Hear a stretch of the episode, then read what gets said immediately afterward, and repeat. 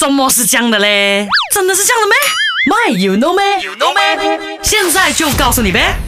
话说招财猫是 come from Japan 的，you know or you don't know。OK，anyway，那个不是重点，重点是 made in Japan 的这个招财猫啊，到底是招左手还是招右手的呢？如果你家有招财猫的话呢，赶紧去看一下，到底它是举起左手还是举起右手啊哈。OK，那招财猫呢，招左手和招右手代表的意义不同的哦。一般来说呢，举起右手代表是招金，也就是财运了哈；举起左手代表是招客。客就是客人招贵人了哈，当然也有呢，就是招两只手的，就代表着呃又招钱又招人了哈。但是呢，你知道吗？很多人其实呢买招财猫呢不会选两个手都招起来的，为什么？感觉像是头像多一点了哈。OK，那你家的又是招哪一只手呢？不管是招哪一只手都好呢，都代表着人类啊，就是恒苦不变的这个呃想要对幸福啊、对美满啊、对好运的希望。OK，